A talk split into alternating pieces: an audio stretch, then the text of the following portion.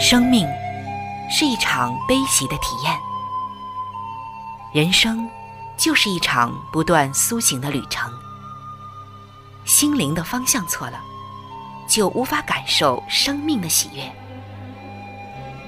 今天在这里，上帝与你有约。认识上帝是一场盛大的遇见，它能使你沉淀心灵的浮躁，过滤往日的忧伤，带你触摸心灵与生命的神圣所在。上帝说：“你的心需要休息。”各位亲爱的听众朋友，这里是希望福音电台为您带来的福音节目《触动的心灵》，我是主持人春雨。让我们在这里远离心灵的疲惫，回归上帝的抚慰，触动心灵的每一丝感动，都让它留住。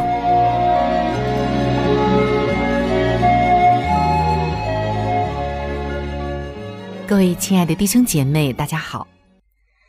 在每一天忙忙碌碌的生活中，当你难得安静下来，或者有片刻的宁静的时候，你有没有想过，我这一天忙忙碌碌的，究竟图的是什么呢？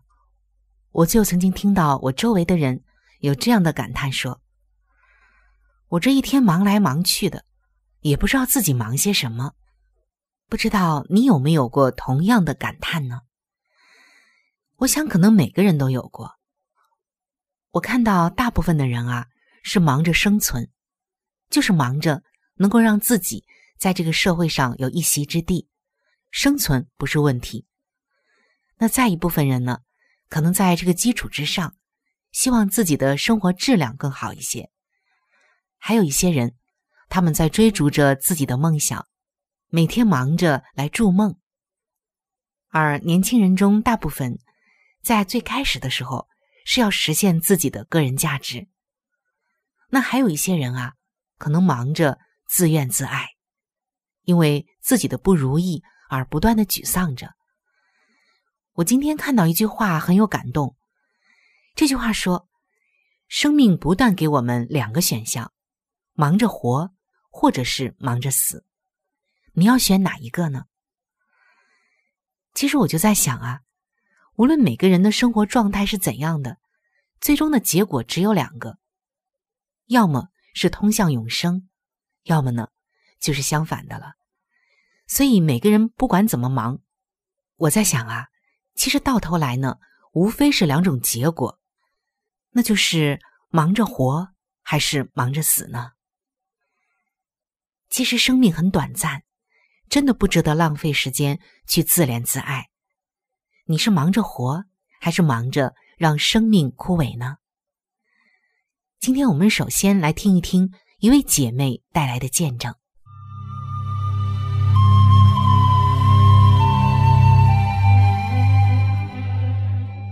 有一位姐妹在讲述她的经历的时候，首先跟我们分享了这样一件事情。他说，在他所看的电影中，有一部电影始终是他最爱的电影。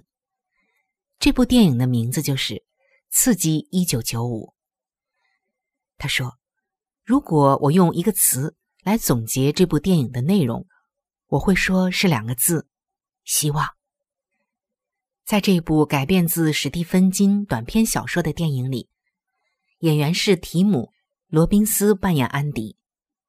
他因为被诬告杀害自己的妻子和妻子的情夫，而遭到判处终身监禁。在坐牢的日子里，他得忍受殴打、轮暴和深刻的绝望，年复一年遭受着虐待。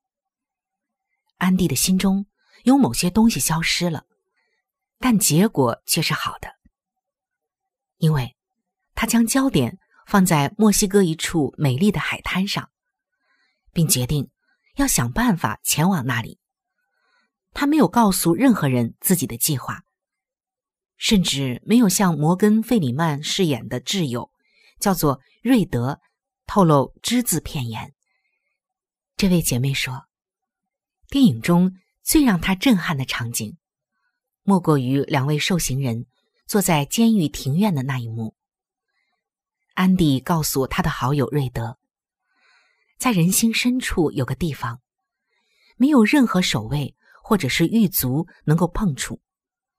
这个地方无法受到牢狱的禁锢。瑞德告诉安迪，在监狱这样的地方怀抱希望是很危险的。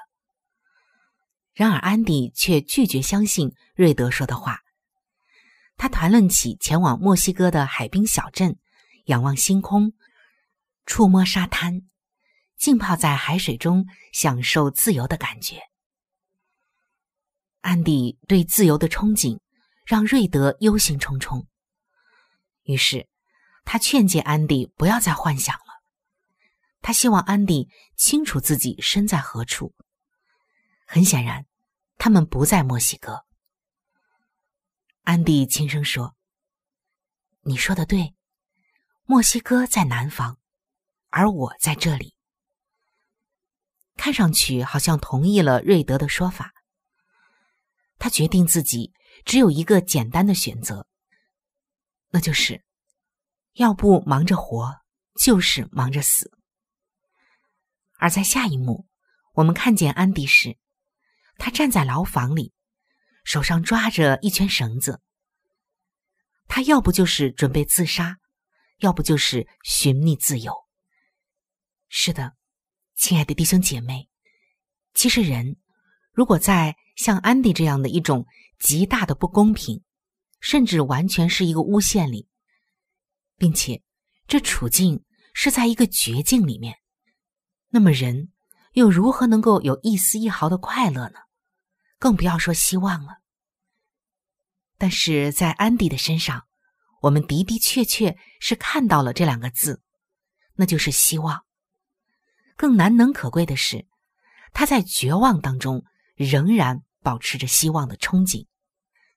大部分的人在绝境当中拥有的只有和他相匹配的绝望。然而，为什么安迪却不是这样呢？因为他的心里面有希望，而且这个希望没有断绝过，也没有受到过狱卒的影响、监狱的禁锢，甚至他不公平的待遇都不能够使他这样的希望减少半分。的的确确，就像我们刚刚说的，生命不断给我们两种选择，或者是两种环境，也可能是你选择的两种态度：忙着活还是忙着死。你要选择哪一个呢？我们看到了安迪的选择，他要么就在监狱里忙着绝望，但是他却忙着心生希望。我们有多少的时候做出了正确的选择呢？你一天中的哪个时候，又或者是一周的哪一天，才感觉自由呢？真正禁锢人的不是监狱，而是人的心中不再有希望。这位姐妹说，有人曾经告诉她，坑洞和坟墓的区别，就在于洞里的你有比较多的空间可以活动。他说：“于是，当他发现自己掉进洞里的时候，他就知道自己最好在这个洞变成坟墓前，赶快的爬出来。”亲爱的弟兄姐妹们，其实很多的时候，我们也掉在自己生命的洞里面。这个洞，我们觉得黑，我们觉得孤独，我们觉得孤立无援，在这种人生的黑洞里。我们感受到无助，还有绝望。但是，趁着这个洞还有空间，你就一定要赶快的爬出来，不能陷在那个绝望里面，否则这个洞真的就会变成坟墓，把你埋葬了。当我们陷在深深的无助和绝望里的时候，能帮助我们的只有两个字，那就是希望。人没了希望。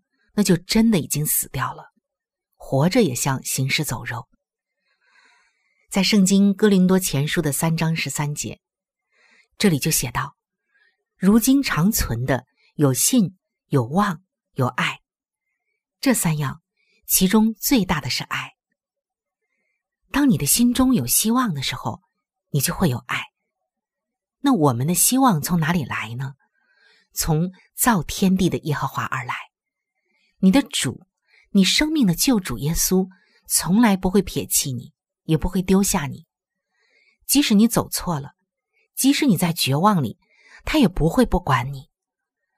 所以，如果你的忙碌让你觉得更加的慌张，甚至绝望，那么我们真的要停下来想一想：我忙的有意义吗？我是忙着活，还是忙着让生命枯萎呢？你的主就在你的身边，他要将希望给你。今天，当我们重新这样审视自己的时候，也许你会调整你的脚步，甚至你会重新来选择。即使以后你仍然很忙，但你一定会忙的和原来不一样。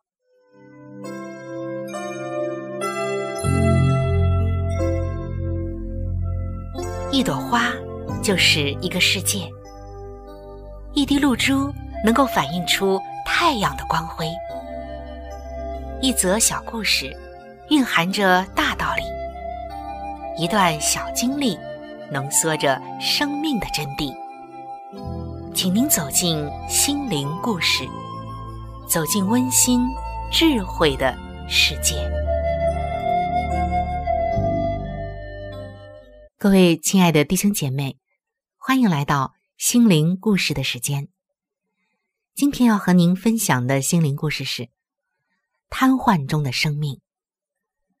曾经有这样的一个男孩子，他遭遇了生命的不幸，很有理由在这样的生命黑洞里裹足不前，自怨自艾。但是他的人生却完全写下了相反的乐章。今天故事的主人公名字叫做史蒂夫·巴瑞尔。在一九七六年的时候，那时他还在上高中。正在上高中的他，同时担任着资深的美式足球跑卫和棒球捕手。在一个平凡的日子，史蒂夫在他就读的高中体育馆内试着来跳弹跳床。那时的他才有十七岁而已。而这一跳，也成了他一生中所能走的最后一步路。他从弹跳床上跳起来，并试图做一个后空翻，可结果却摔倒在地上。在等待救护车到来的几分钟里，他问到了体育老师：“摔断了脖子还能活下去吗？”他从头部以下。全身瘫痪了，也成了四肢瘫痪者。神经外科的医生告诉了史蒂夫的母亲说：“就连我最痛恨的敌人，我都不愿意咒诅他们遇到这样的事。”就这样，史蒂夫仰赖着呼吸器维持生命好几个月，也住院了好几年。但是有一件事情。您可能会觉得难以想象，也难以置信。那就是，在他还没有出院的时候，他就开始努力的来攻读约翰卡罗尔大学的心理学学士了。二十年以后，史蒂夫用嘴巴含着一根棒子来敲击电脑上的按键，好叫出毕业论文的答案。他的论文标题。也让我们的眼睛为之一亮。肢体障碍管理人员使用霍兹曼默测测评评估人格的主考官效应，很长吧？这个题目听上去是不是又长又复杂呢？史蒂夫在无法翻动书页、无法做笔记，甚至无法去揉一揉疲惫双眼的情况下。完成了这篇论文。后来，他成为了巴瑞尔博士，握有肯特州立大学的心理学博士学位。史蒂夫说：“他的成就就是团队的成功，并且感谢家人和朋友的协助。”他说：“众志成城的时候，什么都有可能。我满怀希望，而当我感到艰难困苦的时候，大家都为我加油打气。”就这样，史蒂夫这位留着胡子的男人坐在一张轮椅上，在医院的大厅内穿梭着。这张轮椅会感应他头部倾斜的角度，来决定方向和速度。他的手一动也不动的平放在他面前的小餐桌板上。他无法举起一根手指来按电梯按钮，只能等待有人出现帮忙了。他看着自己的病患在物理治疗时挣扎着重新开始行走。有些人需要克服害怕跌倒的恐惧，有些人需要克服无法再使用其中一双手臂的忧虑。史蒂夫他温和的态度和柔和的语调，总是安慰了那些曾经经历了中风、脉管瘤、截肢和脊髓伤害的病患。他成为了这些病人的安慰，也成为了这些病人的榜样。他的病人会学会在拐杖、支架和助行器的帮助下移动，并学会再一次举起叉子、扔一个球、转动方向盘等等。这些都是史蒂夫永远也做不到的事，但是他却始终微笑着。他说：“能够帮助这些病人在情绪上适应新生活，是他的一种荣幸，更是他的快乐。他因为病人所跨出的每一个步伐而欢欣快乐，即使自己再也无法行走。”他说：“我热爱我所做的事情，这是每个人梦寐以求的事。我不需要用太多心理学的知识。”就能够帮助他们。最重要的就是提供希望。史蒂夫坐在自己的轮椅上，帮助其他人克服各式各样的恐惧，包括害怕跌倒、害怕失败、害怕深陷绝望的恐惧。他的这些病人们只需要看一眼史蒂夫这一个在轮椅上，但却仍然悠然自得的男人，就会明白。是时候振作起来，忙着活下去了。各位亲爱的弟兄姐妹，我们很难想象脖子以下全部瘫痪，那是一种怎样的生活体验？无论是从身体上，还是从心灵上、情绪上、生活上，包括对未来的绝望上，我们很难想象。换了我们，可能真的已经爬不起来了。但今天我们看到史蒂夫却不是这样。就像我们前面谈到的，你是忙着活还是忙着死呢？史蒂夫的遭遇并没有使他忙着去忧愁，忙着去更快的加速死亡，而是因着他自己站起来，带给别人更多的希望。因着他有了苦难的经历，反而鼓舞了更多同样在苦难中的人。因为圣经的一句话激励着他，这句话就是《圣经哥林多后书》的一章四节。我们在一切患难中，他就安慰我们，叫我们能用上帝所赐的安慰，去安慰那遭各样患难的人。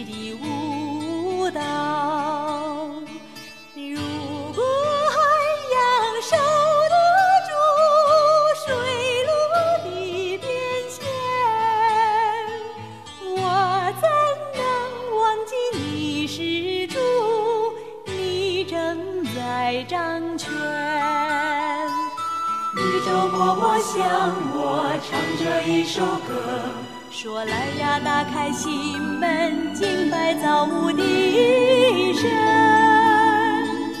宇宙默默向我唱着一首歌，说能力、全民、荣耀，属你直到永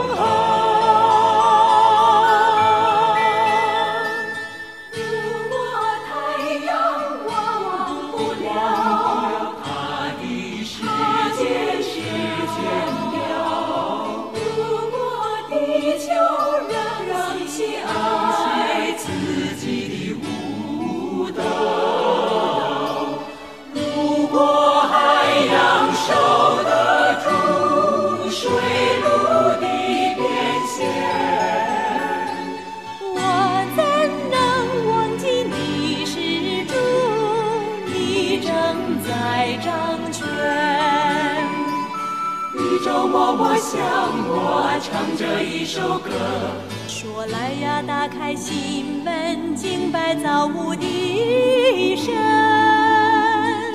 宇宙默默向我唱着一首歌，说能力、权柄、荣耀，属你直到永恒。各位亲爱的弟兄姐妹，欢迎来到每日灵修的时间。走进每日灵修，走进灵性的加油站，也走进上帝在每一天所对我们说的慈爱话语当中。今天每日灵修的主题经文记载在新约圣经以弗所书的二章第十节。我们原是他的工作，在基督耶稣里造成的，为要叫我们行善，就是上帝所预备叫我们行的。今天每日灵修的主题是生活方式。有一本英文圣经的译本，将我们刚刚分享的以弗所书的二章十节的下半句经文翻译成为：“这是上帝预先准备好的，是我们的生活方式。”我们上网搜寻，看到许多人都谈到，我们原有的生活方式受到多方面的威胁。比如像气候变化、恐怖主义或政府政策等等。那我们基督徒的生活方式应该是怎样的呢？是让生活变得更舒适、安稳、幸福吗？或者有什么比这些更重要的呢？保罗提醒在以弗所教会的基督徒，上帝的大能已经改变了他们的生命。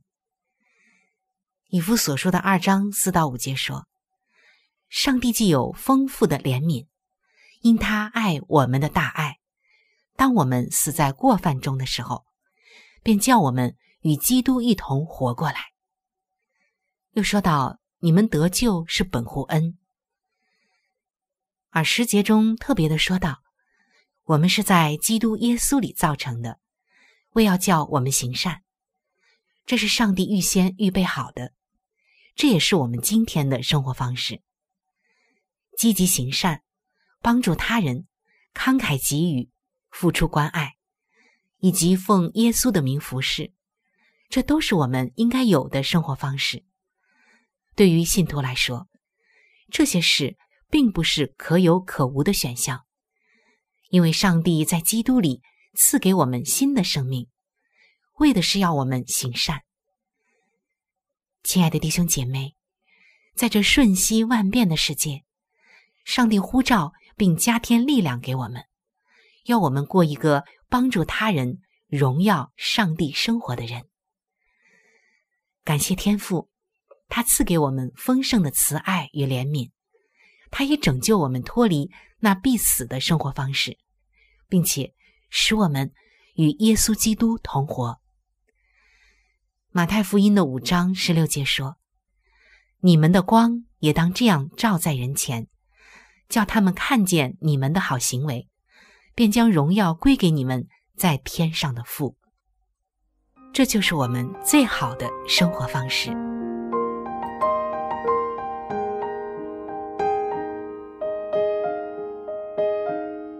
亲爱的听众朋友，今天的节目就和大家分享到这里。如果您有什么样的触动与感想，欢迎您来信与我联系。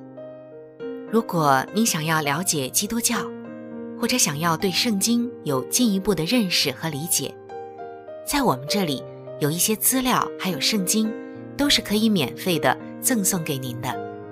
主持人春雨愿成为您最知心的朋友。